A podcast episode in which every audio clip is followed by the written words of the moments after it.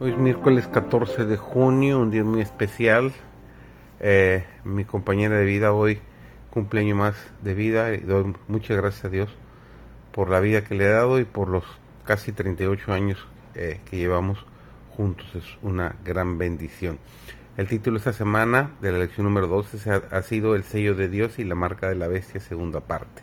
Servidor David González, nuestro título de hoy es La marca de la bestia. Pero los cristianos de las generaciones pasadas observaron el domingo, creyendo guardar así el día de descanso bíblico. Y ahora hay verdaderos cristianos en todas las iglesias, sin exceptuar la católica romana, que creen honradamente que el domingo es el día de reposo divinamente instituido. Dios acepta su sinceridad de propósito y su integridad, pero cuando la observancia del domingo sea impuesta por ley y que el mundo sea ilustrado respecto a la obligación del verdadero día de descanso, entonces quien transgrede el mandamiento de Dios para obedecer un precepto que no tiene mayor autoridad que la de Roma, honrará con ello al papado por encima de Dios. Rendirá homenaje a Roma y al poder que impone la institución establecida por Roma. Adorará la bestia y su imagen cuando los hombres rechacen entonces la institución que Dios declaró ser el signo de su autoridad y orren en su lugar lo que Roma escogió como signo de su supremacía, ellos aceptarán de hecho el signo de la sumisión a Roma, la marca de la bestia.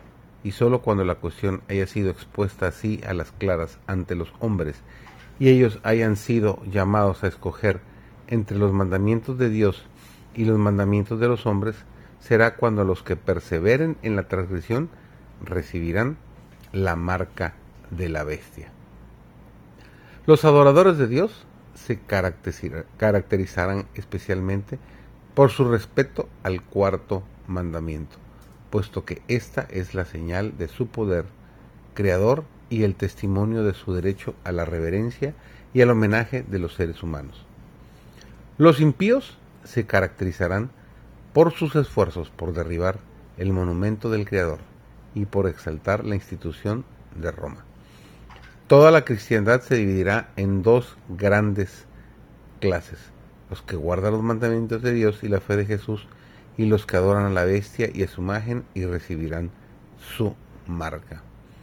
Aunque la Iglesia y el Estado unirán su poder para compeler a todos, pequeños y grandes, ricos y pobres, libres y esclavos, según nos describe el libro de Apocalipsis, el capítulo 13, el versículo 16, a recibir la marca de la bestia. Sin embargo, el pueblo de Dios no la recibirá.